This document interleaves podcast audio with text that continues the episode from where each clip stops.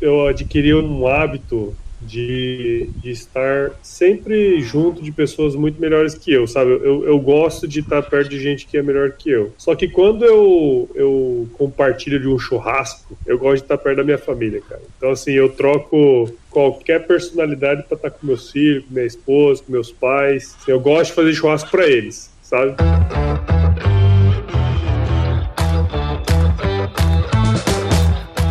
E aí, pessoa? Tudo beleza? Estamos começando mais um episódio aqui do Agro Resenha e o último episódio do ano de 2023, cara. Então, antes de começar esse episódio, eu quero te agradecer imensamente por tudo que você aí do outro lado, por todo o tempo que você dedicou para mim aqui, para todos os convidados que passaram pelo Agro Resenha. Esse podcast aqui, ele não seria absolutamente nada sem você, cara. Sem você me acompanhando e acompanhando a história de gente que faz acontecer aqui no agronegócio, tá certo? Eu não fiz uma entrevista, não fiz um episódio super especial nesse fim de ano, mas recentemente eu gravei uma live, na verdade, com meu amigo Anthony Moreira, lá no LinkedIn, e de alguma maneira aquela live ali foi muito legal porque ele trouxe vários aspectos meus desde a minha infância, da minha adolescência, de como a gente foi trabalhando ao longo do tempo até criar o Agro Resenha e enfim, hoje ele se tornar um negócio negócio. Então quero deixar para você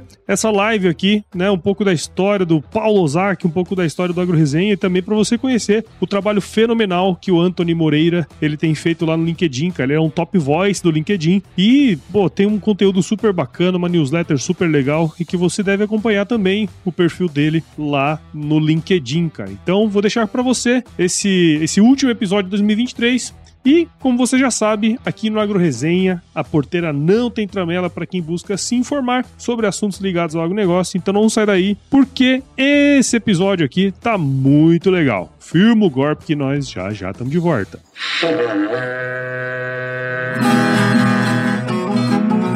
Bom, você já deve ter ouvido a máxima de que é o olho do dono que engorda o boi, certo? Isso é verdade até certo ponto, afinal, só olhar não adianta nada ser uma boa direção. Com base em valores como honestidade, qualidade, inovação nos produtos e excelência no atendimento, a Nutripura, que há quase 20 anos atua no segmento pecuário, te dá essa direção, oferecendo os melhores produtos e serviços aos pecuaristas, garantindo resultados positivos não só no campo, mas principalmente no bolso.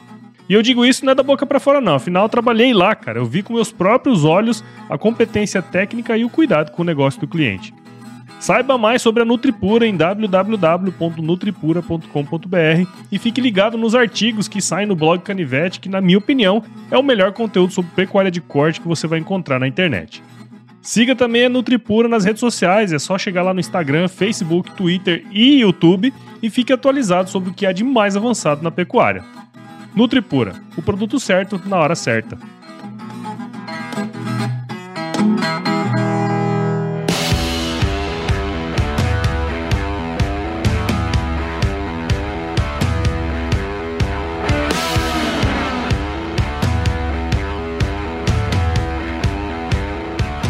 Fala galera, sejam bem-vindos a mais um episódio do Influenciagro, onde todas as quartas-feiras nós mergulhamos no mundo do agronegócio com convidados incríveis. Aqui mesmo no LinkedIn, às 20 horas. Eu hoje, Tony Moreira, tô com essa voz de pato choco mas não vai ser por isso. Tô vindo aqui de um resfriado que eu vou me deixar vender e perder essa oportunidade de ter esse papo bacana com a estrela da noite. Hoje a gente vai ter aquele bate-papo do jeito que a gente gosta, um bate-papo leve, inteligente e descontraído. Que para mim, né, eu falo que literalmente ela é uma referência na comunicação no agronegócio. Eu carinhosamente lhe chamo de o samurai do podcast agro e não é só de comunicação que o homem é bom. Eles banjam um vasto conhecimento em gestão de pessoas, gestão de projetos, tem mais de 15 anos aí de atuação no mercado, conhecendo os quatro cantos do país, desenvolvendo o seu trabalho com excelência. Mas eu não vou ficar queimando largada aqui não. Então com vocês, Paulo Ozaki. Grande Antônio Moreira, como é que você está, meu amigo? Obrigado pelo convite aí para compor aqui ó, o dispositivo, né? Como diz os outros.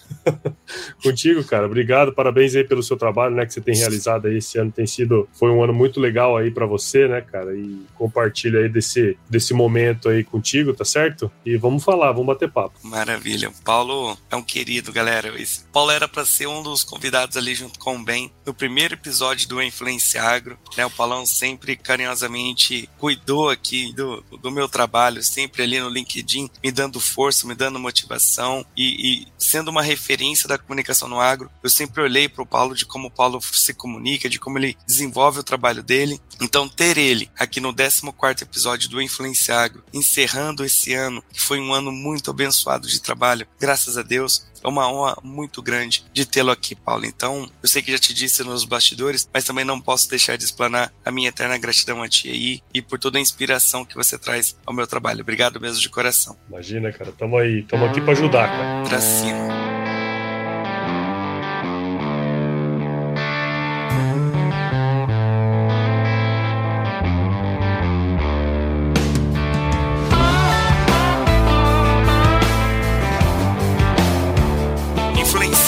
Não tem nada meio que pré-montado aqui só né? O Tony, ele começou a criar os conteúdos dele no LinkedIn ali da maneira que ele acreditava que tinha que ser. Foi assim que o Tony conseguiu furar a bolha, que eu venho conseguindo furar a bolha. O Influenciagra é uma extensão dessa agulha, né? Então, em vez de eu trouxer um tema aqui, vamos falar sobre podcast, ou vamos falar sobre inovação agora, para o seu novo momento, que a gente vai deixar isso um, um, um pouquinho mais para frente. Não, a Estrela da Noite não é o que o Paulo faz. A Estrela da Noite é o Paulo Ozaki. E para falar sobre a Estrela da noite, eu gostaria de saber de um pouquinho lá atrás, até porque você é jovem. Então eu queria saber como que foi a infância do Paulão. Se o apelido realmente era Paulão, se era Paulinho, como que era o Paulo lá na infância, da onde que é a origem do Paulo, né, de que cidade, de qual estado, se era uma vida já no meio que no agronegócio ou na comunicação. Conta pra gente como que foi a sua infância, Paulão. Não, eu sou natural de Mato Grosso, de Cuiabá, né, aqui em Mato Grosso, onde eu resido hoje até, inclusive, voltei para cá, né. Venho de família de, de produtores produtores rurais aqui no estado. Então, meu avô foi pecuarista, foi agricultor aqui no interior de Mato Grosso, né? A,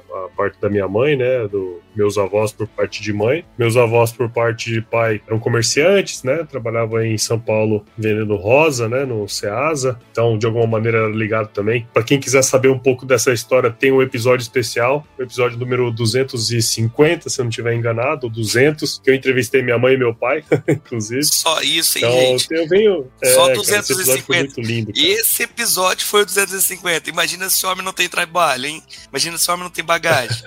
é, cara, já são, já são alguns episódios aí, né? E assim, é, a minha vida aqui em Mato Grosso, apesar da gente de eu ter uma vida, ter tido uma vida urbana, né? Meu pai e minha mãe não têm atuação direta no agro, né? É, eu acabei é, sendo um rapaz urbano, né? E ia pra fazenda é, é, nos feriados, finais de semana, né? Aqui em Mato Grosso ia para fazenda dos meus avós. Então, festas, fim de ano e tudo mais, a gente passava lá na, na fazenda, né? Então, assim, sempre, sempre foi parte integrante da minha vida, apesar de eu não morar, né? Não estar vivendo esse ambiente todos os dias. É, então, eu cresci aqui em Mato Grosso, e quando eu fui fazer vestibular. Qual cidade de Mato passei, Grosso, Paulão? Eu, eu morei, eu nasci em Cuiabá, morei por muito tempo em Rondonópolis, depois voltei a morar em Cuiabá, no final da, da minha ensino médio, né? E aí, em 2004, eu fui morar em São Paulo, eu fui fazer cursinho em São Paulo. É... E aí lá eu decidi que eu queria fazer agronomia. Não sei, não lembro exatamente porquê, mas eu acho que eu devo ter refletido muito a minha vida pregressa, né?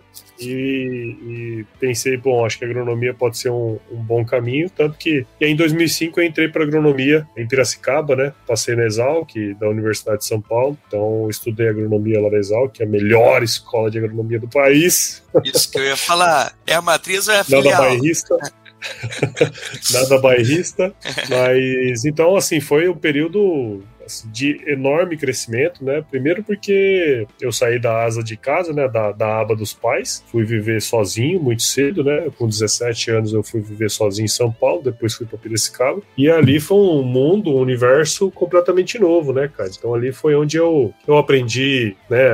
A parte técnica mesmo em si, né? Que a universidade nos, nos ensina, mas muito mais do que isso. Eu morei em república, algo que me ajudou muito, né? É, morar com pessoas diferentes, com criações diferentes diferentes. Apesar de parecer que é uma bagunça, né? Lá em Piracicaba as repúblicas elas têm uma tradição de se manter ao longo do tempo. Então a minha república que ainda existe, ela foi fundada em 1978. Então você carrega uma, uma história também, né? Então à medida que o tempo passa de república, você vai cuidando da casa, vai cuidando dos mais novos, né? Então todo esse período foi muito importante para o meu crescimento pessoal, assim. E soma-se a isso a predisposição que a Exalc tem de além de ter as aulas, né, que é o comum, a gente tem muitos grupos de estágio. Então eu fiz um, um estágio em, em, em, isotecnia, no Clube de Práticas Zootécnicas lá, que é um, um grupo de, de, estágio, e que eu aprendi a trabalhar, né, cara? Aprendi a trabalhar, aprendi a trabalhar em equipe. Acho que talvez a, a minha formação na Exalc tenha sido 90% é, em relações humanas e relações de trabalho e 10% em relações né, interpessoais e 10% em sala de aula, assim, né? Que eu acho que... É, né? e, e, e, é muito bom, né? São, é, é, um ensino muito, muito foda, assim, né? Mas acho que a, ali foi onde eu aprendi a conviver com gente, conviver com pessoas, trabalhar, é, ser responsável, né? Ter humildade, enfim, todas essas, essas questões. E, e aí dali eu, eu comecei a trabalhar, já na época da, da, da faculdade, eu, eu, continuei fazendo estágio e tudo mais, e aí eu fui efetivado no estágio que eu trabalhava, que era no Centro de Pesquisas em Economia, em, em economia Aplicada, o CPEA lá, né? então trabalhei com o mercado. Mas, mas, mas, segura aí, segura aí. Ah, vamos, tá. vamos que, que, que, que essa parte aí é uma parte boa, mas tem coisas que eu quero ainda te perguntar um pouquinho ali atrás, Paulão. Beleza. Vamos lá, papai trabalhava ali na, na era, era com gado, era com soja? Com, não, meu, meu pai, não? meus pais não trabalham no agro. Né? Meu pai sempre trabalhou a vida inteira no, no universo das telecomunicações. Ah, e minha mãe foi funcionária pública, né? No Detran por muitos anos. Entendi. Quem trabalhava no, no campo era meus, meu avô, Os né? avós. Meu avô, meus uhum. tios, isso. Entendi. E ali você não tinha nenhuma aproximação junto com eles? Gostava daquilo ali, Paulão? Olhava para aquilo ali, não, tipo, com, com, amor ou não? Tipo, era meio que. Aquilo... Tô visitando a casa do vô só. Eu não vou mentir, sabe? Que tem o pessoal que vem e fala assim: não, que eu sempre fui apaixonado pelo ar. Não, cara. Sou agro eu ia passar férias, cara. Não, uhum. eu ia passar férias e nesse ambiente. É, era um ambiente muito normal, entendeu? Sim, ah, vou pra fazenda. Tô na fazenda, tô na fazenda dos meus avós e vou curtir o momento ali com a turma, né? Mas não era assim, ah, não, o agro. Nem olhava pra isso. Eu sou apaixonado. Não, pra mim era uma coisa corriqueira. Ir pra fazenda era uma coisa corriqueira, né? E, e acho que essa, esse gosto, ou enxergar o agro como uma coisa integrante da minha vida foi uma reflexão que eu fiz depois que eu saí de lá, que eu fui para São Paulo, que eu prestar vestibular. Que eu falei, pô, sempre tive relação, né, com a fazenda, aí fiz os testes vocacionais lá, de alguma maneira, assim, os primeiros que eu fiz deu, deu outra coisa, nada a ver, e, e aí eu falei, bom, eu gosto de matemática, gosto de biologia, ah, acho que pode ser, né, e, e, foi mais ou menos por aí, cara, mas assim, Entendi. não é assim, não foi uma epifania, ó, oh, meu Deus, como eu amo o agronegócio, não, cara. E, foi uma e coisa assim, muito, muito prática. Tirando essa vertente do agro, né? Vindo para a vertente da comunicação. Ali na infância, você já era um garoto tagarela ali, era, ou era um menino tímido, já, já, já tinha uma, já enxergava uma veia para essa parte comunicativa que você exerce tão bem hoje? Não, negativo, cara. Nunca fui essa pessoa assim. O, o que eu sempre fui, eu sempre fui uma pessoa gregária, né? Sim, sempre fui um menino gregário. Então, sempre fiz amizade muito fácil, mas nunca fui a pessoa que puxava a frente, que falava em público. Não, isso não. Eu sempre fui uma pessoa muito mais reservada. Entre os amigos, né? Aí a gente, a gente fala um pouco mais, né? Mas em linha até hoje, se você me vê num lugar onde tem muita gente, eu vou normalmente vou estar quieto num canto. eu não sou o cara Uh, como é que eu vou dizer? Que tem aquela presença, né? Que todo mundo, oh meu Deus, vamos conversar. Não, cara, eu não sou essa pessoa. Nunca fui, acho que nunca serei. É, mas sempre fui uma pessoa muito reservada nesse sentido. Mas, mas sempre fui uma pessoa muito né? gregária. É, exatamente. É, assim, o, que me ajuda é que, é que eu sou uma pessoa gregária, entendeu? Você for um, um, cara de grupo, tá ligado? Então, é, é, isso que é engraçado, né? Porque quem te observa na, nas redes sociais, o seu trabalho, o jeito que você fala, essa toda a sua simpatia, como você mesmo bem tá colocando, né? Esse seu jeito agregador de ser, não imagina que você seja esse cara um pouco tímido, né? Imagina totalmente o contrário, né? Então, Sim. é muito bacana nisso. E daí, beleza. Tímido e chato, viu? Minha esposa fala, minha, minha esposa fala que eu sou chato pra caralho. Caralho. Ah, é? Ah, mas deve ser mal disposto então, porque a minha não fala diferente, Paulão. Tô falando isso porque ela não tá aqui, né? Mas tá bom. É, lógico.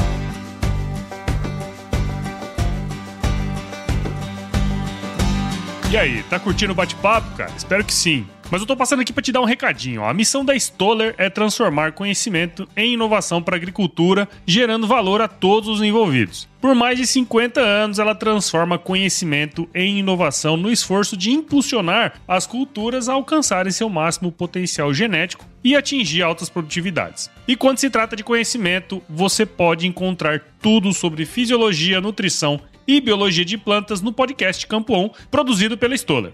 Lá, um time de especialistas aborda assuntos relacionados às principais culturas agrícolas e, como você já sabe, você pode escutar quando, onde e como quiser. Aprimore o seu conhecimento no site da Stoller, o www.stoller.com.br. Lá você vai encontrar vários artigos técnicos e o link para assinar o podcast Campo On no Spotify. Lembre-se de seguir a Stoller no LinkedIn, Instagram, Facebook e YouTube. É só procurar por Stoller Brasil. Isso é inovação, isso é Stoller.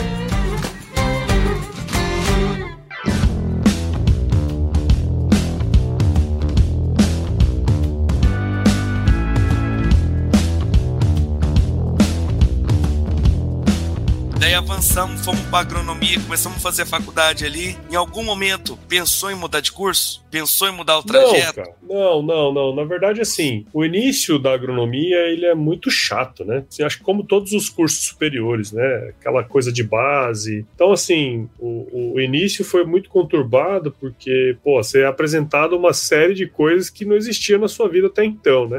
Festa, cachaça, essas coisas, né? Então, eu acho que foi mais difícil essa adaptação, tanto que no meu primeiro ano mesmo assim, eu não fui um bom aluno, né? Fui até um aluno bem ruim, na verdade. Mas é bom para você se, se, ama, se amadurecer, né? Entender como é que funcionam as coisas e tal. Mas pensar em desistir, não, cara. Porque, assim, querendo ou não, eram coisas, eram temas, né, que eu gostava, cara. Se você for pegar para analisar a, grade curricular no primeiro semestre, no primeiro ano, é uma grade curricular legal. Você olha de longe, isso é legal. É que fazer é chato, né?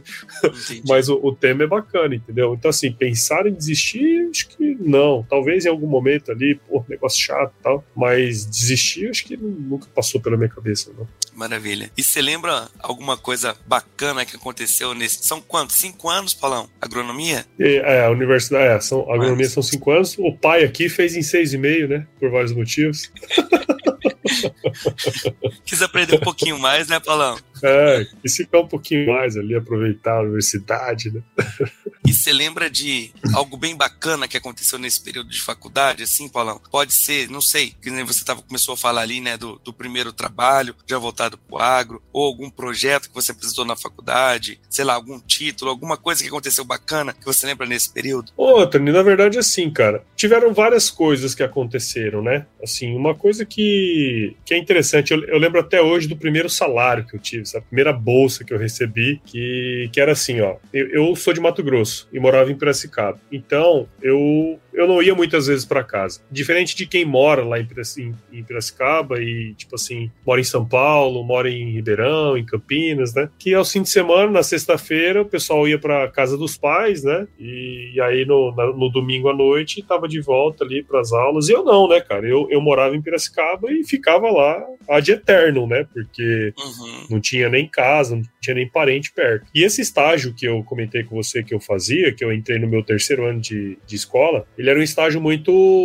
como é que eu vou dizer, muito rígido, né? O trabalho era grande. Então, assim, só pra você ter uma ideia, o CPZ, antes, a, as aulas começavam sete e meia. Primeira aula começava, não, sete e meia, acho que oito horas. Seis e meia a gente tinha que estar na fazenda da escola para dar leite pro bezerro, fazer o arraçoamento das vacas, né? E fazer o manejo ali que a gente tinha que fazer. E todo dia, depois da aula, às 18, a gente ia de novo, dar leite pros bezerros, estágio, fazer todo o manejo, estruturar toda a parte técnica ali. Então, assim, era um estágio pesado, sabe? Para um aluno de graduação, é um estágio pesado. E a gente, nesse grupo, nós tínhamos um, era um final de semana por mês de folga. Então, os outros três finais de semana a gente trabalhava, né? Então a gente ia se revezando. E como eu ficava lá direto, tava ali, gostava. Eu, na época eu trabalhava com leite, né? Tirava leite e tal. Tinha um professor, né, que era cuidava ali da, da, da fazenda da escola, que ele me sugeriu. Falou assim: ó, eu tô abrindo um projeto junto com a FEALC, né, que era a Fundação de Estudos lá, e tem uma bolsa para um aluno que quiser nos ajudar, né? E até o Coelho, o nome dele é Marco Penati, esse, esse professor. E ele falou: Ó, você não quer tirar leite? Eu falei: Ah, professor, eu quero, só que eu, eu tenho estágio, né? Eu tenho só um final de semana por mês. Ele falou: Não, isso aí é um, é um, está, um trabalho para você fazer um final de semana por mês. Então, assim, na minha folga eu trabalhava. Uhum. né? E, e, eu lembro até hoje, cara, que assim, a primeira bolsa, a primeira bolsa que eu recebi, assim, era uma bolsa de 250 reais. Eu já acho que eu tava no quarto ano, quinto ano. Cara, e aquela bolsa, assim, foi um negócio fora de série, tá ligado? Que eu falei assim, puta, velho, olha só que doido, né? Tá dando é, dinheiro mesmo, e... né? Começou a dar dinheiro agora. É, é, cara. E, porra, 250 pila, tá ligado? Assim, uhum. a dinheiro de hoje, sei lá, ia ser 500 reais, 600 reais, né?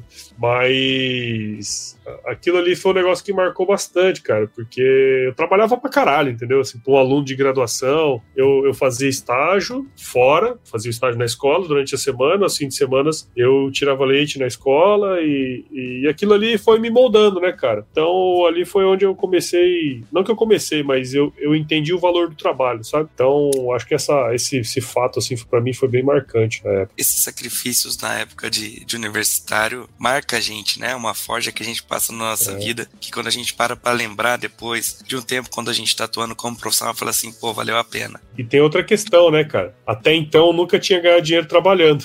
Eu trabalhava de graça, tá ligado? Assim, de, de graça tinha o um conhecimento envolvido, né? Hoje em dia o estagiário não quer nem, se for de graça, o cara não quer trabalhar, né, cara? Nem a pau. Então, hoje é até fácil, você faz estágio, ganha dinheiro e tal, desde o primeiro ano, se você quiser. Mas naquela época era um pouco diferente. Tem muito estagiário ganhando bem, Paulão. Ou se tem. É, eu sei. Se comparar com a nossa eu época. Eu tenho vários estagiários comigo lá.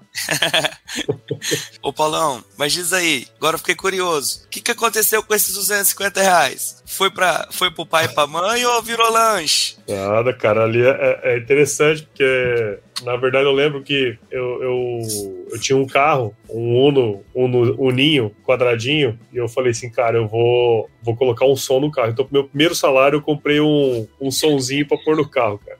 Ah, tá certo. Agora, pelo menos, tinha uma distração tá ali, né? É. Muito bom, Paulão. Cara, fantástico saber desse, dessa primeira fase, né? De como que as coisas acontecem, de como que era um pouquinho na família, de como que era um pouquinho na sua origem, de como você foi evoluindo ali na, na faculdade. E é bacana bacana saber disso, porque a gente vai conhecendo um pouco mais sobre você e a gente vai entendendo como que as coisas vão chegando também, né? Como que a nossa dedicação no dia a dia, como que as nossas decisões, os nossos trabalhos levam até mesmo aos momentos atuais que a gente vive hoje. Eu, eu sempre falo que quando a gente às vezes volta para lá para trás para a história e vê o nosso momento presente, a gente fala assim: olha, o que eu faço hoje tem muito a ver com as decisões, com determinada decisão do que eu tomei lá atrás, por exemplo, na, na minha faculdade, né, ou quando eu era mais novo, em algum momento que eu conversei com meu pai ou com a minha mãe, mas sempre o que a gente está fazendo no momento atual tem a ver com algo que a gente construiu lá atrás e que às vezes a gente deixa passar despercebido, esquece em algum momento da nossa trajetória, né? Então, obrigado, Paulão, por, por partilhar mesmo. E agora aqui falando um pouquinho sobre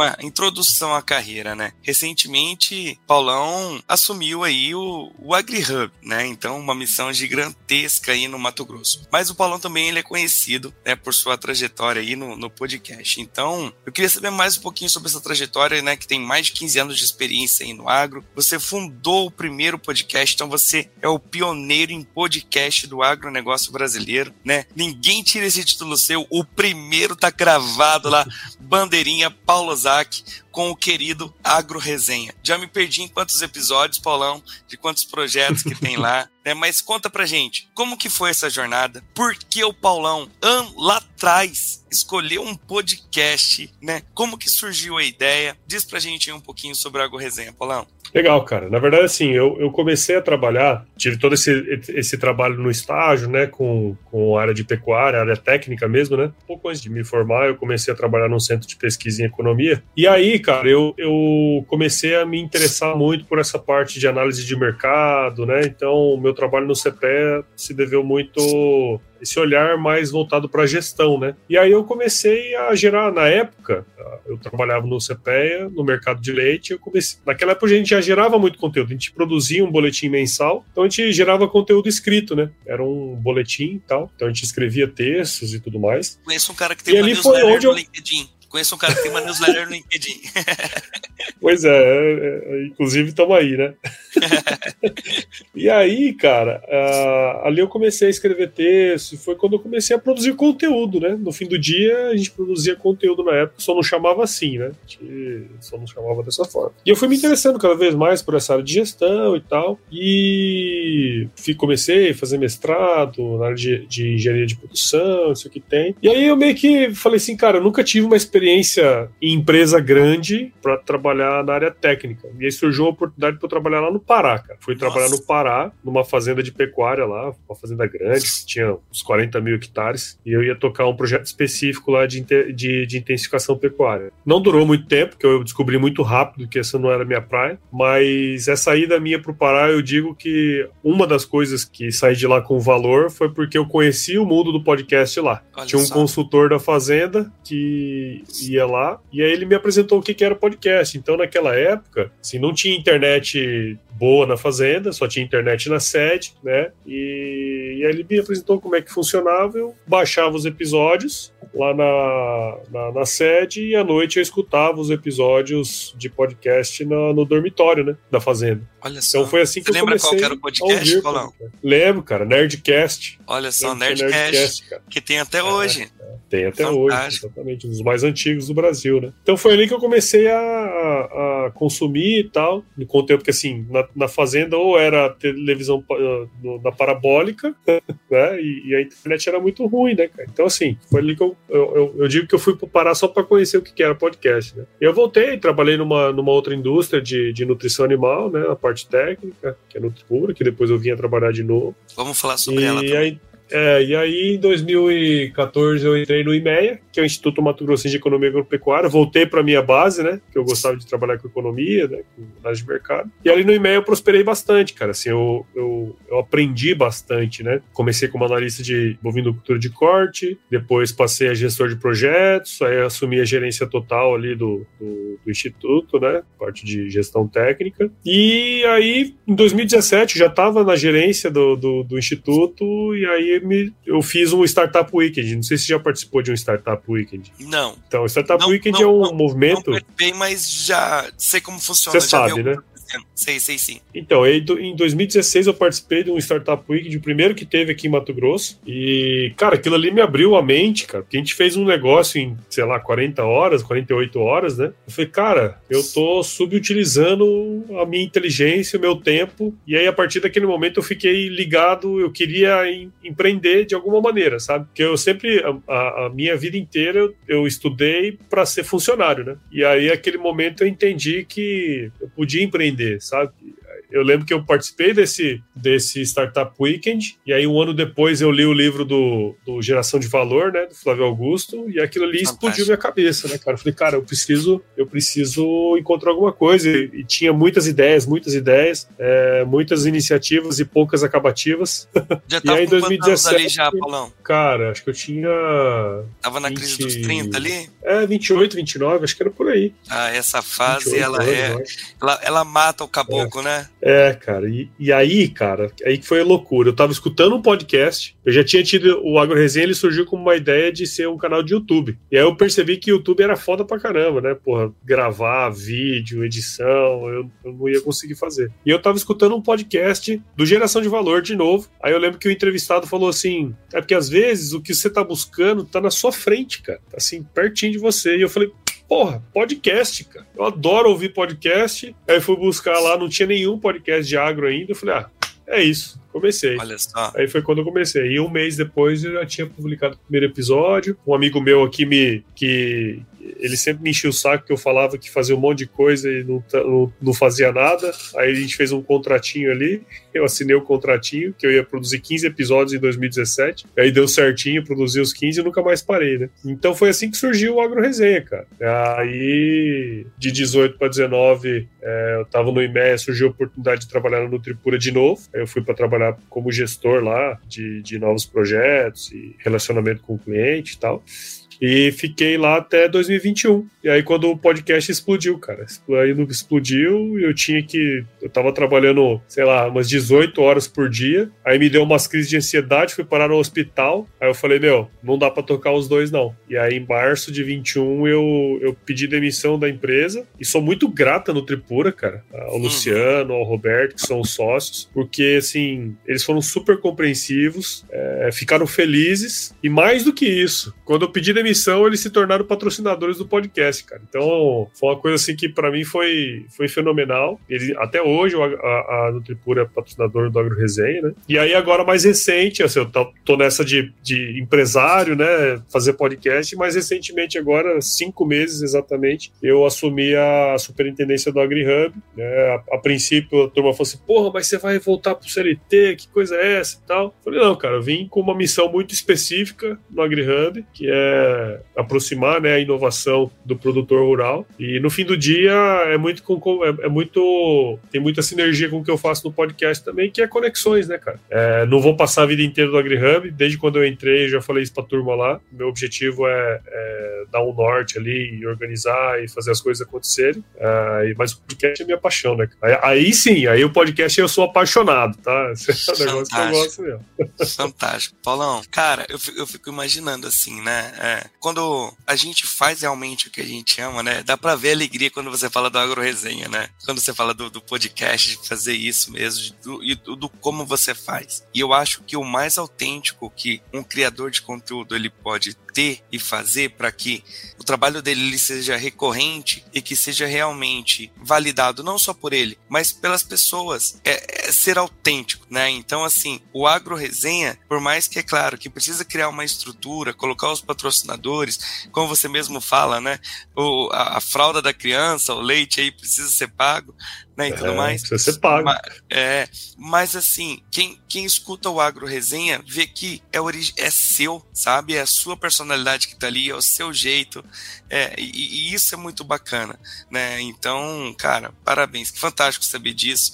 E, e já te disse, o, quando eu fui também começar a criar minha, minha começo de criação de conteúdo, né? Eu sou viciado em podcast, escuto podcast o dia todo, né? Então, quando eu entrei no mundo do agronegócio, logo fui lá, podcast agro. primeiro que apareceu para mim foi o Agro Resenha, começou minha maratona ali. Então, obrigado, porque muito do que eu faço hoje, você pode ter certeza de que é inspirado em Agro Resenha. Então, obrigado mesmo por lá atrás ter começado, porque mesmo sem ah, lá atrás a gente não ter se conhecido antes ainda, quando eu comecei a produzir meu tipo de conteúdo, você foi uma das pessoas que me inspirou pela maneira que você produz o seu. Então, obrigado mesmo de coração. Imagina, cara. E, e o mais legal é quando o cara que ouve o Agro Resenha cresce mais do que o Agro Resenha, pô. Aí, ó. Ah. Bom pra caralho, ah. tá louco. Estamos trabalhando para isso, estamos trabalhando para isso, mas um é, dia a gente mano. chega lá. Paulão, fantástico, é né? Mas ainda falando assim, em produção de conteúdo, você destacou que um dos grandes gargalos também, assim, do, do agro, a gente sabe que é essa comunicação da a comunicação em si, né? Muito se fala. Como que você acredita que o Agro Resenha tem ajudado principalmente as empresas, né, os empresários a superar esse desafio? Qual que é o objetivo ali do Agro Resenha? Que, que, como que você tem posicionado do AgroResenha para o mercado agro? Cara, o AgroResenha, ele surgiu desde o início com o objetivo de... Então, assim, como era o primeiro, eu não quis nichar muito, né? Porque naquela época que comecei, o agronegócio era um nicho. Só que o agronegócio é grande demais, né, cara? Então, assim, você tem vários nichos, nichos e subnichos dentro do agronegócio. Então, quando eu comecei, eu falei assim, meu, eu tenho que fazer um, um programa em que eu vou basicamente explicar o que é o agronegócio. Mas como que eu vou explicar? Eu não quero pegar um livro e explicar, ó, oh, o agronegócio é isso, Não, eu trago pessoas de diversos universos dentro do agro. Desde antes, dentro, fora da porteira. Se você for parar para analisar, eu, eu sempre trago pessoas que têm algo a ver com o agronegócio, seja é, institucionalmente falando, vamos dizer assim, como aqueles que não estão necessariamente dentro do agro, mas que têm um impacto importante, seja em pessoas, seja no setor. Né? Essa, para mim, foi a maneira como eu encontrei de explicar o que é o agronegócio. Então, o cara que o cara entra no agroresenha, ele, ele vai ver o cara do, do defensivo, aí ele vai ver o cara que é produtor, aí ele vai ver o cara do banco, aí ele vai ver o cara do crédito, ele vai ver, sabe? Ele vai ver um influenciador. Então, assim, no fim do dia, a minha ideia é contar histórias de gente do agro que está fazendo acontecer, explicando o que é o agronegócio de uma maneira geral, entendeu? Então, esse foi o recorte de quando eu comecei a fazer, quando eu comecei a produzir o Agro Resenha, né? Então, esse é o principal mote do, do podcast, é contar a história de gente. E, óbvio, esse é o jeito que o Agro Resenha começou, o jeito que eu toco ele até hoje. Se você pegar os episódios regulares, né, que são semanais, que foi como tudo começou, ele tem essa pegada sempre, que é contar a história de gente e, óbvio, trazer a experiência e o setor que ela trabalha a reboque, né? E aí, quando começou o trabalho com as empresas, eu comecei a fazer recortes dentro do agro para falar de aspectos mais técnicos. Tem um podcast com uma empresa de nutrição animal, vou falar sobre bovinocultura de corte, né? Linhas gerais. Ah, uma empresa de defensivos, vou falar sobre proteção de plantas, né? Uma empresa de software de gestão, vou falar sobre gestão rural. Então eu fecho as caixinhas de acordo com os, os projetos patrocinados das empresas. E assim, o foco é sempre gerar o melhor conteúdo possível, porque eu trato o meu ouvinte igual adulto, entendeu? Todo mundo sabe que aquele projeto ali é patrocinado. Eu não preciso ficar falando que vou vender isso, vou vender aquilo. Não, cara. Eu tento gerar um conteúdo de valor que quem escutar vai aproveitar aquele conteúdo da melhor maneira possível. Para mim, essa é a maneira mais inteligente de você fazer um conteúdo que, que é patrocinado por empresa e tudo mais. Né? É o jeito que eu gosto de consumir um conteúdo, por exemplo. Com certeza. Com certeza. Eu assino embaixo. Bacana demais, Paulão. Vamos falar um pouquinho agora sobre AgriHub, né? O que, que a gente pode esperar dessa iniciativa, né? Como que ela contribui para o desenvolvimento do agronegócio? Principalmente aí no MT, eu vejo que você está indo para cima e para baixo com a galera aí, diversas empresas chegando no, no Hub. Conta pra gente um pouquinho como que funciona lá dentro do AgriHub, Paulão. Cara, o AgriHub, ele é uma iniciativa, né, um hub de inovação. A, a diferença é que ele surgiu dentro da casa do produtor rural, né? Nós fazemos parte do sistema FAMATO, que é o sistema sindical patronal, né? Então ele é composto pelos sindicatos rurais, pela FAMATO, pelo Senar, pelo IMEA e pelo AgriHub, né, que é a casa casa mais nova aí do, do sistema. Então ali é onde a gente nasceu, né? Então tem essa pegada de estar tá perto do produtor, né? Um pouco diferente dos outros hubs, é, que tem patrocinadores de empresas, né? Que, que aí você faz trabalhos voltados de inovação aberta e tudo mais. O nosso objetivo, a gente tem trabalho com empresas também, mas o nosso principal objetivo é entender com mais profundidade os problemas, as dores dos produtores rurais de Mato Grosso. Então a gente faz o scouting ao contrário, né? Ao invés de pegar as dores da empresa e buscar startups para resolver dores da empresa, a gente pega os produtores, entende as dores dos produtores, acha as startups para conectar os produtores e as empresas que estão próximos a nós. Né? Sempre com o objetivo de fazer com que o produtor de Mato Grosso é, tenha acesso, conheça as tecnologias para que ele possa prosperar. Né? No fim do dia, a gente quer que o produtor prospere, porque o produtor prosperando, o agronegócio prospera, o agronegócio negócio prosperando, o Estado prospera e o Brasil também, por, por consequência, né? Então tem, a gente tem essa pegada bem forte de entender a necessidade do produtor, né? Então grande parte dos nossos esforços nos próximos anos vai ser focado em entender com mais profundidade as necessidades, os desafios dos produtores. Então a gente já começou com alguns projetos de, de design thinking junto com produtores nos sindicatos rurais esse ano. Ano que vem nós vamos fazer mais trabalhos como esse, vamos fazer rodadas regionais mais específicas com temas específicos, junto com startups. Então a gente está com, com uma agenda bem, bem interessante para 2024. Acho que vai, a gente vai conseguir ter, fazer bastante muitos barulho aí, cara, que todos esses trabalhos vão gerar relatórios que vão ser públicos, né? Que a gente vai basicamente mostrar para todo mundo que existem muitas oportunidades, né? Às vezes a gente tem aí muitas startups trabalhando no mesmo, no mesmo é, no mesmo segmento, né? E mostrar que existem muitas oportunidades em vários outros segmentos dentro, da, dentro do agro, né? Bacana. E o, o AgriHub, daí, no caso, ele trabalha com os produtores rurais somente do Mato Grosso, Paulão, ou a nível Brasil? Não, o nosso foco hoje é entender os, as dores dos produtores de Mato Grosso. E porque nós temos o recorte de estar dentro da FAMATO, né, que é a Federação de Agricultura aqui do, do estado de Mato Grosso. É óbvio, cara, que assim, a, a grande maioria das startups elas têm o sonho de entrar em Mato Grosso muito por conta do volume, né, da quantidade de produtores, é, da é quantidade de área que a gente tem né? aqui. É, exatamente. Então a gente entende que o cara resolvendo um problema que está tá aqui, ele vai prosperar também, né? A startup, a empresa de tecnologia, ele vai prosperar. Então, assim, a gente percebe que as empresas, né, todo mundo quer entrar aqui. Só que não é tão simples assim. Então, uma outra vertente do nosso trabalho é tentar ao máximo adaptar essas tecnologias, essas empresas à realidade Mato Grosso, cara, que ela é uma realidade muito particular. E, e não é porque o cara é produtor de soja em Mato Grosso que é uma coisa só. Mesmo dentro de Mato Grosso tem muitas diferenças. O produtor da região oeste não é o mesmo da região médio-norte, que não é o mesmo da região leste. Né? Então a gente tem um trabalho muito, muito importante de fazer com que essas startups não queimem o cartucho aqui. Não, e é bacana demais. Ajudar né? com feedback com eles.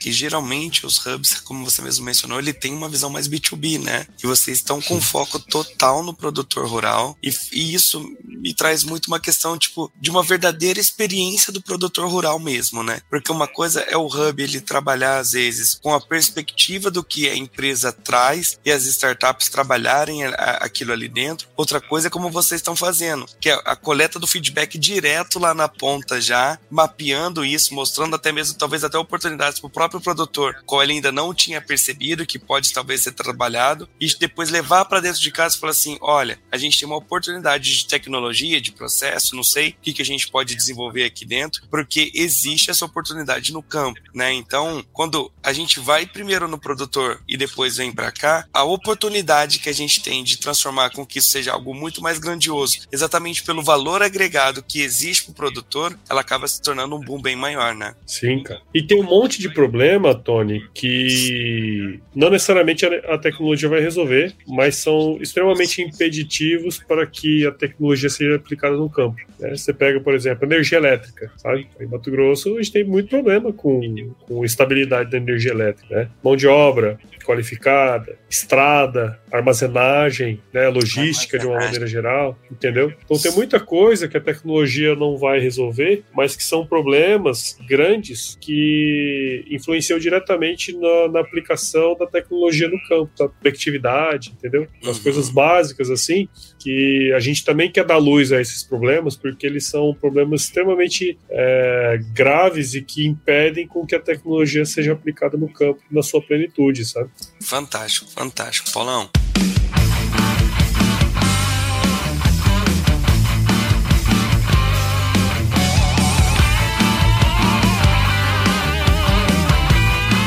Gente já falou um pouquinho sobre Nutripura, sobre sua passagem por lá, né? Você já falou um pouquinho como você cresceu e sua gratidão exatamente por tudo, que eles continuam patrocinando ali o, o Agro Resenha e continuem no Tripura. Isso aí. E se quiser patrocinar mais, lives e tudo mais, Paulão conhece um cara aí que vocês podem pode patrocinar também no Tripura. Vamos junto.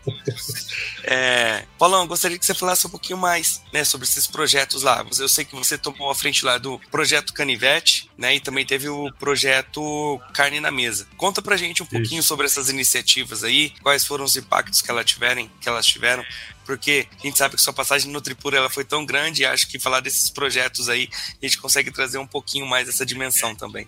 Pô, cara, até legal ter resgatado, cara, que são esse projeto Carne na Mesa foi um projeto muito lindo assim que a gente fez, porque foi na época da pandemia, né? Aí todo mundo começou a, a fazer ações para arrecadar a cesta básica e tal, né? E, e o negócio da Nutripura é pecuária de corte, né? E o produto principal da pecuária de corte é carne. Então a gente fez um baita de um, de um trabalho da hora, assim, de captar grana dos pecuaristas, os pecuaristas que bancaram a gente distribuir cesta de carne para as pessoas mais que necessitavam, sabe? Que fantástico. Então, assim, a gente, a gente distribuiu, eu não lembro agora os números, tá? Já faz, já faz um tempinho, mas foi em várias regiões aqui do estado, em Rondonópolis, na região oeste de Mato Grosso também, que a gente distribuiu muitas, várias cestas de carne mesmo para as pessoas, sabe? Então foi um projeto bem bonito que a gente fez ali, foi um projeto legal pra caramba. A gente finalizou com uma, na verdade a gente iniciou, né, com uma live que teve banda e a gente fez um negócio bem legal, arrecadamos, não vou lembrar os números, arrecadamos uma quantidade considerável de grana para poder fazer rodar isso, né? A gente pensou assim, cara, não dá pra gente dar carne uma vez. Então as famílias que, que foram beneficiadas, a gente deu, a gente é, forneceu essa, essa cesta de carne por alguns meses consecutivos, assim, sabe? Então foi um projeto bem legal, cara, que, a gente tocou na época da pandemia. Foi bem em 2020 mesmo, no auge ali do, do negócio, né? Então, meu trabalho na Nutripura, na época, eu, entrei lá para gerenciar um projeto chamado Canivete, né? Que era um projeto que a gente, a gente tinha uma relação muito próxima com os produtores, né? Com os clientes e, e as grandes contas em especial. E o que, que, a gente fazia? Basicamente, o projeto Canivete, você pega no Canivete Suíço, né? São várias ferramentas numa só, né? Então, a ideia do projeto Canivete era justamente essa: ter vários projetos, vários, várias ferramentas numa só. A Nutripura é muito forte em nutrição animal e presta um serviço muito, muito diferenciado de pós-venda, né? É, só que a gente, a, a, gente era muito bom em fazer o, os projetos técnicos, né, implementar. Só que a gente sempre buscou parceiros para fazer coisas que a, que a Nutripura, que as, essas empresas faziam melhor do que a Nutripura. Então, ah, pega uma empresa de nutrição, de, de gestão, e vamos fazer uma parceria com essa empresa de gestão para ela é, implantar a gestão da fazenda do, do, cara, né? Então a gente fazia essa ligação. Então, meu, a minha função sempre foi fazer a ligação entre o produtor e os nossos parceiros. Né? Então, empresas de gestão, alguns consultores em outras áreas. Então, a gente ia fazendo esse, esse jogo. No final da minha passagem pela Nutripura, eu já estava trabalhando no marketing. Olha, não tem como, então... Paulão. Tá enraizado aí, Paulão, tá no sangue. Então, ah, tem um carinha ali que tem o um podcast, eu acho que ele pode fazer isso aí legal. E aí a gente começou um projeto bem legal do marketing digital da Nutripura, que hoje é um, é um, tem, tem uma presença bem forte, né? Na época a gente cresceu bastante as redes sociais, começou a fazer alguns materiais legais para captação de, de leads, né? Até na época a gente começou a fazer um trabalho bem interessante e de fato conseguimos efetuar é, vendas boas ali vindo dali, né? Então foi um trabalho muito legal, cara. Eu, eu saí da Nutripura meio contrariado, na verdade, porque eu gostava muito de fazer o que eu fazia lá, mas a, a situação não teve jeito, eu tive que, que sair para tocar meus negócios, cara. É uma missão maior, né? Mas acredito que o seu legado você pode deixar lá, não só lá, mas por onde você passou, né, Paulão? Assim, por onde você passa, você tem deixado o seu legado, tem deixado a sua história com muito profissionalismo diante de tudo aquilo que você faz. Mas diante de todas essas missões, tem uma que você assumiu recentemente também, que é ser pai pela terceira vez. E, e essa é uma missão das mais honrosas, das mais maravilhosas que o homem pode ter na vida. De uma vez só, eu imagino três vezes então, né? Então, assim, como que você tem conciliado vida profissional intensa que é hoje dentro do AgriHub, com um podcast, com uma agroresenha e mais todas as responsabilidades, alegrias de, da paternidade que, que são exigentes também. Cara, eu falo para todo mundo que a paternidade ela faz você ser uma pessoa muito mais produtiva. né? Assim, no fim do dia, você tem que fazer tudo naquele, naquele espaço de tempo que você tem para fazer. E se você não fizer, né, o resultado não vem, você não consegue entregar o que você precisa entregar, né? Então você consegue, você precisa performar melhor quando você tem filho, porque ter filho te consome, cara. Você chega em casa, acabou. A hora que você chega em casa à noite, você vai num parquinho, chega, vai dar um banho, vai dar Eles comida. Eles não querem saber o que aconteceu com você no seu dia, né? Quer saber. Eles, eles querem Não, ser 200% cara. de você. É isso aí. Então, assim, para mim foi uma. Todos os meus filhos, todos os nascimentos, o nascimento de cada um dos meus filhos foram molas propulsoras assim na minha vida. E no fim do dia eles é, aconteceram várias mudanças. Todas as vezes que nasceu um filho, aconteceu uma mudança muito grande na minha vida. quando o, o, a Olivia nasceu, eu troquei de emprego, saí do IMEA e fui para Nutripura. Em 2021, né, quando eu saí da Nutripura para assumir 100% o podcast, foi quando o Bento nasceu, né, um pouco antes do Bento nascer. E agora, quando assumi o AgriHub, o Caio nasceu, que é o meu mais novo. Então, todas as, as mudanças grandes, assim, profissionais, elas, elas estão associadas ao nascimento de um dos meus filhos, né? Então, galera, e... vocês já sabem, né? Se vocês encontrarem aí a esposa do Paulão grávida em algum momento, se prepara que vem mudança. Se prepara. é, cara, e é muito louco. E assim, eu, eu. Tem uma questão, né? Porque quando você tem filho, cara, você faz tudo em prol deles, né? E a maior parte das pessoas esquece um pouco de si mesmo, né? Então, hoje eu tenho uma. Eu gosto muito de correr, acho que você sabe disso, né? É um esporte, assim, que salvou minha vida, inclusive, né? Eu falo isso pra todo mundo, que o esporte.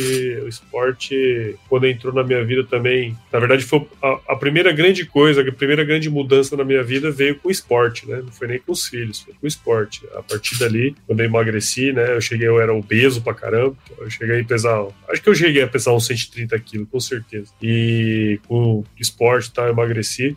Então, esse é, é, o tipo, é uma das coisas que eu não posso tirar da minha vida, né? É, e a leitura também é um hábito que eu adquiri há uns 5 anos, 6 anos, que, cara, é, eu não posso tirar da minha vida. E quando nasce um filho, você meio que vai deixando de lado algumas coisas, né? No nascimento dos dois primeiros filhos meus, eu deixei de lado a corrida, eu priorizei a leitura. Então, hoje eu tenho uma rotina de acordar bem cedo, bem cedo mesmo. Entre três e meia e quatro horas da manhã eu tô acordado, faço a minha leitura, faço a minha corrida, meu esporte, e depois eu vou fazer as coisas para os outros, né? Que é o trabalho, cuidar da família, família, né? A família é o trabalho, né? Então, é, quando você tem é, filhos, você tem que aprender a, a, a gerenciar bem o seu tempo para ter para ter espaço, né? Para tudo, né, cara? É o equilíbrio, né? Até é isso aí. Não, falou tudo, Paulão, porque. É, e, e eu serviu a carapuça aqui todinha, porque é exatamente isso. Eu, eu falo que eu também acordo mais cedo, não é porque eu gosto de acordar mais cedo, não. Eu acordo mais cedo porque eu preciso fazer coisas as quais que se eu deixar para depois eu não vou fazer, né? Então é, é, é, é realmente. Então, fazer também a minha corrida, fazer as minhas orações de manhã, ler o meu livro mais cedo antes de, de começar a rotina de trabalho, é o que eu faço também, porque se eu for deixar para depois, eu já sinto que eu tô começando dia errado. E se eu deixar é. para depois, no meio do dia a esposa já liga falando que marcou não sei o que, que vai precisar não sei para onde. E daí chegou, enfim, eu acabo não fazendo. Então, eu acordo mais cedo é porque eu preciso mesmo, né? Você acaba sendo, sendo ter um pouco mais exigente com, com você mesmo. E quando você fala de produtividade ali com, com o filho, é exatamente isso, né? Eu falo que não é a quantidade de tempo que você trabalha, mas é o quanto você entrega em pouco espaço de tempo, por exemplo, né? O quanto Sim. você consegue ser produtivo. Então eu também trabalho nesse sentido. É, não, eu e a inteligência, trabalhar... cara. A, in é. a, inteligência de você saber onde você vai colocar esforço, onde você vai colocar. Na verdade, é, a, a produtividade é a habilidade que você tem de dizer muitos não para muitas coisas. Mais não do que sim. Exatamente é isso. Boa, Paulão. Cara, fantástico. Eu queria te encher de pergunta aqui, tem tanta coisa pra perguntar. Tinha tanta coisa planejada, mas a gente tá dando quase uma horinha aqui. E eu quero ir pra um momento um pouquinho mais descontração do nosso podcast aqui, Paulão. Que é uma pergunta e atrás de toda pergunta aqui é claro que ela tem um objetivo. A pergunta é: qual é a comida que Paulo Ozaki mais gosta? Ah, churrasco, mas sem sombra de dúvida. Eu sou bom na cozinha, viu, cara? Eu sou bom é. na cozinha, não, eu Ai, sou bom. Eu gosto ó, de fazer comida, cara. O meu falei, churrasco, ó, eu já gosto. Já falei com diversas pessoas aqui. Já falei com Marina Pittini, já falei com Renato Buranello, já falei com o Ben, já falei com Renata Maron. Todo mundo fala que é bom na cozinha. Só tô esperando me chamar pra, pra poder comer. Churrasco eu não nego, não, hein? Quero só ver. E que carne? Pode vir. O boi tem Cara, que morrer, tem que valer a morte dele? Tem que ser tem que valer, mal passado, bem passado? Como que bem é, Bem mal passado, bem mal passado, do jeitão boiadeiro mesmo, cara. Tem que ser o melhor jeito. O famoso sushimu. É isso aí. Boa, Paulão. E sabe fazer um bom churrasco também, Paulão? Opa, minha especialidade, É. pai. Aí sim, hein?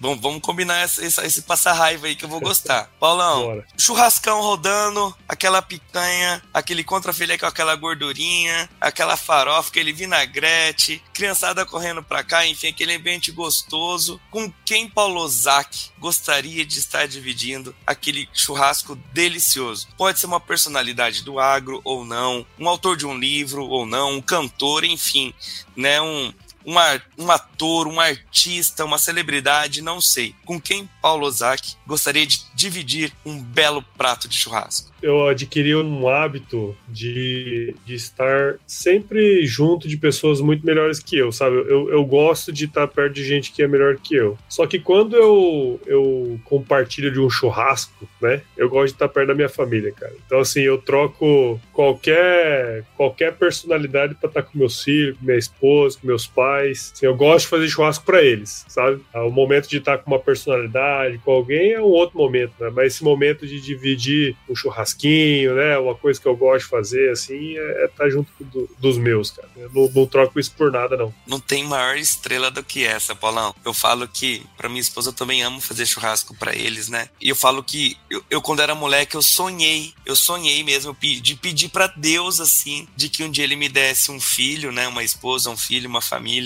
de que um filho ele viesse pedir um pedaço de carninha na beira da grelha ali pra mim. E não tem coisa mais gostosa você tá ali na grelha, é. cortar um pedacinho pra ele dar na mãozinha dele, assim ele sai correndo, brincando Tem com um não. pedacinho de carne na boca. É a coisa mais gostosa não. de ver. E você fala assim: meu Deus, obrigado, obrigado por essa oportunidade. Maravilha, É, Paulão. Paulão, vamos ter que juntar as famílias. Sinto muito te informar. Vou ter que Bora. pegar as costelas aqui, botar o fogo no chão e fazer esse churrasco acontecer, homem, agora. Ó, costela, costela, o melhor assador de costela que eu conheço é meu irmão. Eu já não sou bom de costela. Ah, não, mas nós chama vamos o fazer homem. também. É família mesmo, não importa não. Chama o homem também que nós faz. Isso Paulão, aí, um livro e uma música. Porra, cara, um livro, não dá pra falar um livro só, meu amigo. A Você já leitura é falou uma muito, falou construção sobre geração violenta. de valor, né? Falou pra gente aqui. Cara, tem muitos livros que, que me ajudaram muito, sabe? Meu livro de cabeceira mesmo é O Monge Executivo. Eu leio esse livro há pelo menos uns 13 anos, cara. Todo ano eu leio ele, é um livro pequenininho, então todo ano eu, eu dou uma passada por ele, né? Mas tem vários livros que me ajudaram muito. Eu gosto muito de ler bi- biografias, né? Biografia eu acho que é uma maneira de você saber da vida de uma pessoa que teve muito sucesso e aprender ali, né? Então tem várias que eu acho muito legais, né? Gosto muito da biografia do Rondon, a biografia do, do Marechal Rondon, né? Gosto muito da biografia do Churchill, volume 1 e volume 2. Fantástico. Gosto muito da biografia do Alexandre o Grande, ele recentemente a biografia de Napoleão também. Então são todas biografias muito boas, né? No universo que eu vejo assim que é, do comportamento, né, e tudo mais, tem um livro muito bom que chama é, é que é? Acho que é Mentes Moralistas, cara. Esse livro abriu muito a minha cabeça. Rápido e Devagar também é um livro muito bom, muito bom, né? E tem um outro, que esse é muito animal, que é assim, ó, os, ah, os generalistas vencem em um mundo de especialistas, sabe? Eu me considero um cara muito generalista, entendeu? Eu não tenho um conhecimento muito aprofund- aprofundado de muita coisa, de, de alguma coisa muito específica, mas eu, eu, eu sei um pouquinho de várias coisas, sabe? Acho que o podcast também me, me ajuda muito nisso, né? De conhecer várias Muito. pessoas, né? Vários ambientes. Então, esse livro é um livro animal, cara, que, assim, é, vale muito a pena ler, sabe? Por que generalistas vencem em um mundo de especialistas? Esse livro é muito legal. Ih, cara, podia dar um catatal de livro aqui pra você, cara. Não, só hoje você já deu quatro indicações de livro aí pra galera que vai entrar aqui na biblioteca do Influenciagro. E uma música, É Paulão? Porra, gosto de rock and roll, hein, cara? Gosto É, eu muito sei de rock and roll. ACDC, Guns N' Roses, gosto muito. Mais ACDC. Creedence, cara. Creedence, Creedence eu Oh. gosto muito. Das antigas também. Uh, você sabe que eu tive uma banda de metal, né? Já te falei isso? Ah, falei, né? não, isso ficou pro final. Não sabia disso, não. Conta aí. Tive uma banda de rock and roll, cara. Mas Opa, chegava a fazer show aí, minha- espalhado e tudo mais? Show, fiz show, fiz show junto aqui. Não foram muitos, mas fiz. Mas era o Tem, que? Você era o vocalista, amigos o cara aí. da guitarra, do baixo, Não, batera? Era contrabaixo, contrabaixo. Boa. Isso aí. É. É, meu Cabelão amigo, tem grande? história aqui, viu? Cabelão não, grande? O meu não tem como. Não, não, Não? tem como ficar grande. o meu não fica bonito, não. Mas tive, tive banda de, de, de rock and roll, né? Metal também. E aí mais pra frente eu tive uma bandinha de, de sertanejo. Eu tocava mais pra, pra, pra tocar, não era uma, uma paixão assim, não. Eu gostava muito de rock and roll, cara. Maravilha, Paulão. Paulão, e pra encerrar nosso bate-papo, que, que, cara, mais uma vez, foi uma honra em ter aqui você com a gente nesse 14 episódio do Influenciagro. Você me disse que em 2017 você fez 15 episódios do, do, do Agro Resenha, que foi o contratinho que você assinou com seu amigo. Eu tô vendo que eu tô fechando o meu primeiro ano com 14, então eu tô numa média boa aí também de, de seguir aí o, tá. a, a, sua linhagem, como eu falo, como você continua inspirando. Então, tô, tô no caminho. Paulão, deixa uma é frase pra gente. Eu sei que você já tem uma frase que é sua. E, né, se for chover. Como que é? Se for chover, não precisa molhar a horta. Se chover, se chover, não precisa molhar a horta, não. Isso. Mas tirando essa, Paulão, diz uma frase pra gente, pra quem tá acompanhando. Pode ser uma frase de final de ano, uma frase de um autor de algum livro que você gosta, enfim. Uma frase sua mesmo espontânea aí pra galera que às vezes quer começar na comunicação, que quer começar no, agro, no agronegócio, mas que ainda não começou. Porque assim como você que era um garoto urbanizado, eu também sou um garoto que era um garoto, eu também fui um garoto de quebrada, né? Nasci aqui no interior de São Paulo, São José dos Campos, né? Num bairro muito origem, muito simples.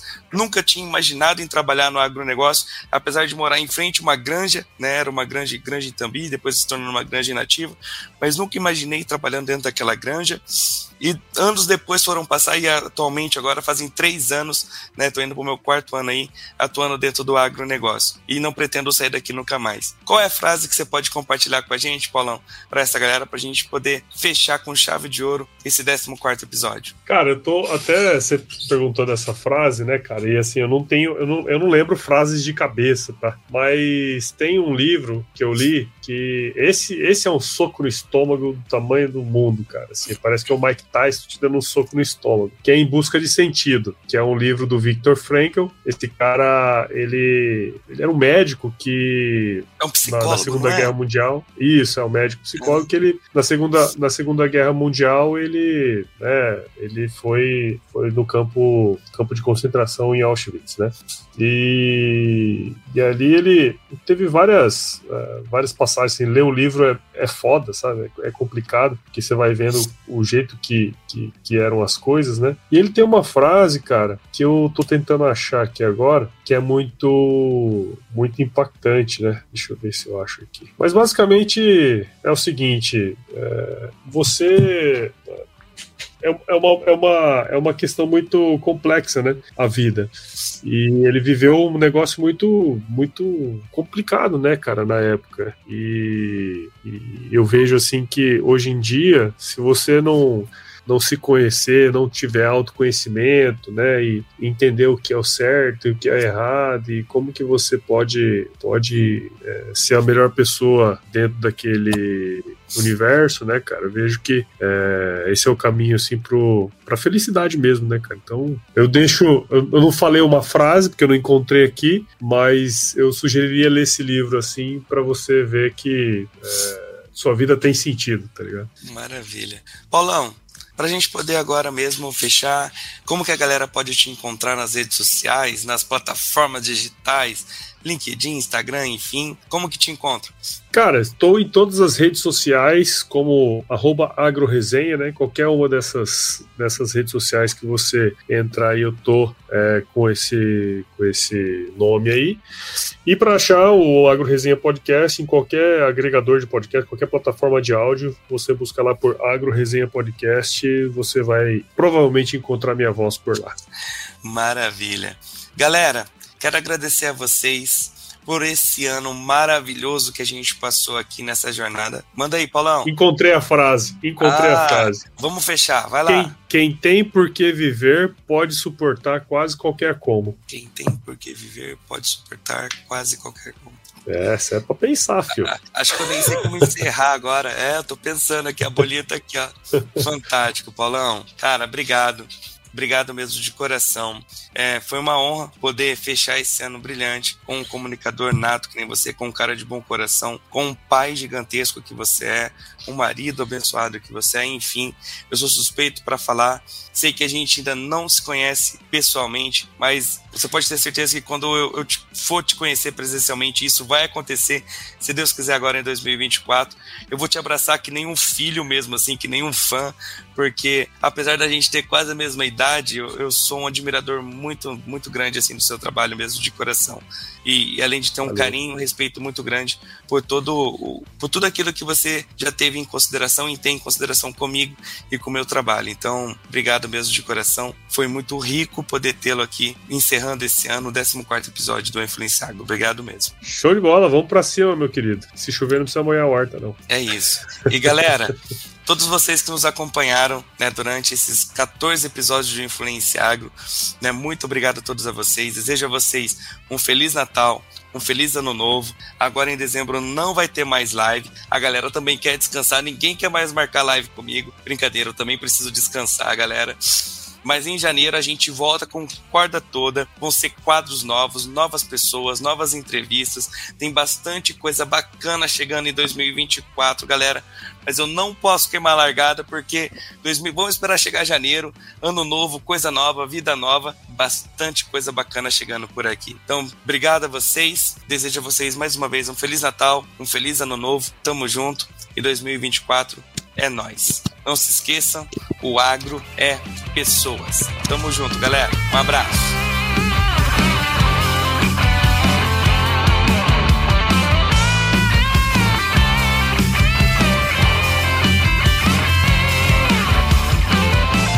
Muito bem, então. Espero que você tenha curtido esse episódio aqui, essa live que eu fiz com o Anthony. Tenho certeza que foi super bacana aí para mim eu quero agradecer o Anthony também por essa oportunidade. E peço, aproveite e assine o podcast em qualquer agregador de podcasts aí, né? O Agro Resenha. Ele funciona e ele só existe porque você participa junto com a gente dentro desse processo. Então assina lá em qualquer agregador, em especial no AG Content, que é como se fosse o Spotify do agro e é um dos projetos aqui do Agro Resenha, é só baixar nas lojas da Apple e do Google. Siga as nossas redes sociais também no Instagram, Facebook, LinkedIn e no X, né? O antigo Twitter. Entre no nosso grupo do WhatsApp, no nosso canal do Telegram. O link está lá no nosso site, www.agroresenha.com.br e escreva para contato@agroresenha.com.br se você quiser mandar um oi aí pra gente, sugerir entrevistados aí pro ano de 2024, tá certo? A gente adora quando recebe a indicação sua aqui pro podcast, tá certo? E nós fazemos parte, como você sabe, da rede Agrocast, a mais bonita e fofa rede de podcasts do agro do Brasil. Então, se você quiser ouvir outros podcasts do agro, é só colar em redeagrocast.com.br tá bom? Tudo de bom pra você. Espero que o seu 2023 tenha sido maravilhoso, como foi o meu. E que 2024 seja cada vez maior e melhor, tá bom? Feliz Natal, feliz Ano Novo e se chover, não precisa molhar a horta, não, tá bom? Tchau, obrigado!